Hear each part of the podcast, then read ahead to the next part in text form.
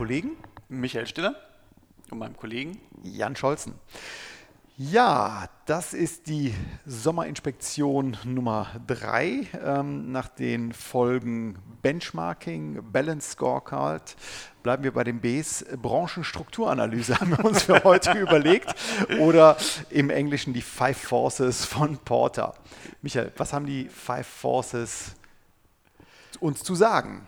Ja, also die meisten von uns kennen es eigentlich so aus, dem, aus den Grundlagen der BWL. Äh, Porter ein, ein Modell, was mittlerweile schon wirklich in die Jahre gekommen ist, aber immer noch gut ist. Und zwar ja. äh, kann man mit Porter halt die, die Attraktivität eines Marktes bestimmen.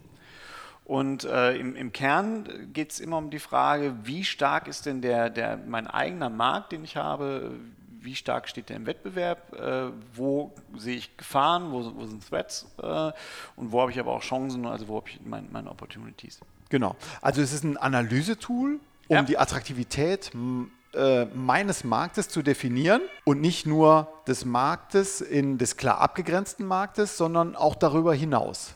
Genau, weil also er sagt, es, es wirken halt auf meinen Kernmarkt mit meinen eigenen mit, Mitbewerbern, äh, wo eine äh, Rivalität da ist. Da wirken eigentlich vier weitere Kräfte drauf ein. Das sind zum einen äh, äh meine Kunden natürlich. Also mhm. da immer die Frage, welche Verhandlungsmacht hat mein Kunde eigentlich mir gegenüber? Ist es ein äh, Kundenmarkt oder ist es ein Verkäufermarkt? Mhm. Ähm, natürlich auf der anderen Seite aber auch meine Zulieferer. Ähm, ist es ein Beschaffungsmarkt? Also geht es darum, äh, muss ich mir Quellen sichern oder ist es halt beliebig, wie ich, wie ich mir, ähm, welchen Zulieferer ich mir suche? Auch da geht es um, um Verhandlungsstärke. Und dann gibt es aber halt noch so, so Potenzialkomponenten, äh, wo ich sage, es gibt einmal halt auch die Frage nach Ersatzprodukten. Also kann mein Kernprodukt eigentlich substituiert werden? Mhm.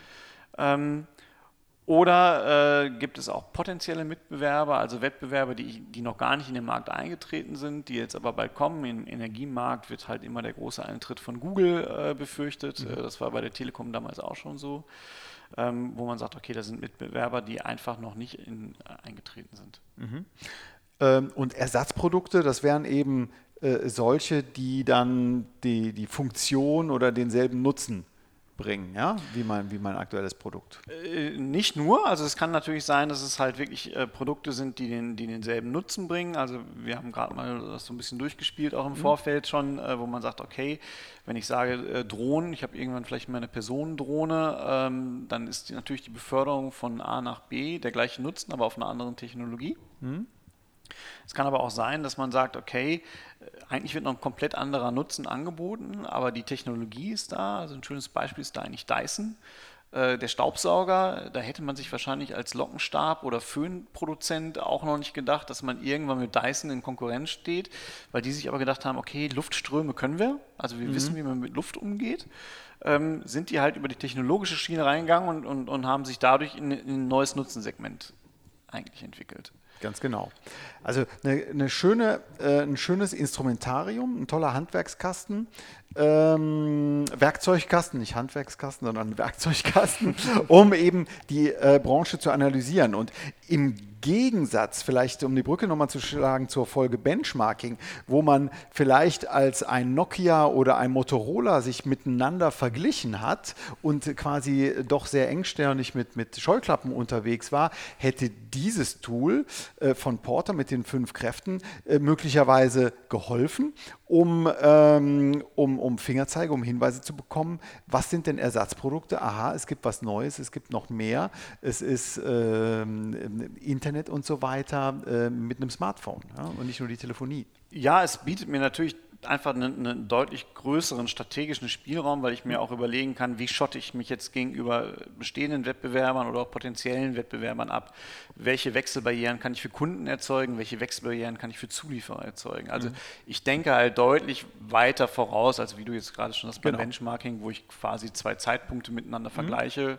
Äh, aber nicht in die Zukunft denke und mir überlege, was kann ich denn mit meinen Fähigkeiten, Ressourcen, die mir zur Verfügung stehen, eigentlich tun. Genau. Also das ähm, möchte ich nochmal unterstreichen. Also du hast jetzt gerade in einem Nebensatz ähm, was Wichtiges gesagt. Also ähm, äh, Markteintrittsbarrieren sowohl für die Zulieferer, also will ich die natürlich hochhalten. Ich möchte nicht, dass meine Zulieferer direkt zu meinen Kunden gehen und ich möchte aber auch nicht, dass die Kunden direkt an meine Zulieferer kommen. Das heißt, ich muss genau. ähm, mir äh, dieser Dynamiken sehr bewusst sein und dabei hilft eben ähm, diese Branchenstrukturanalyse oder die Five Forces von Porter. Von Porter, ja.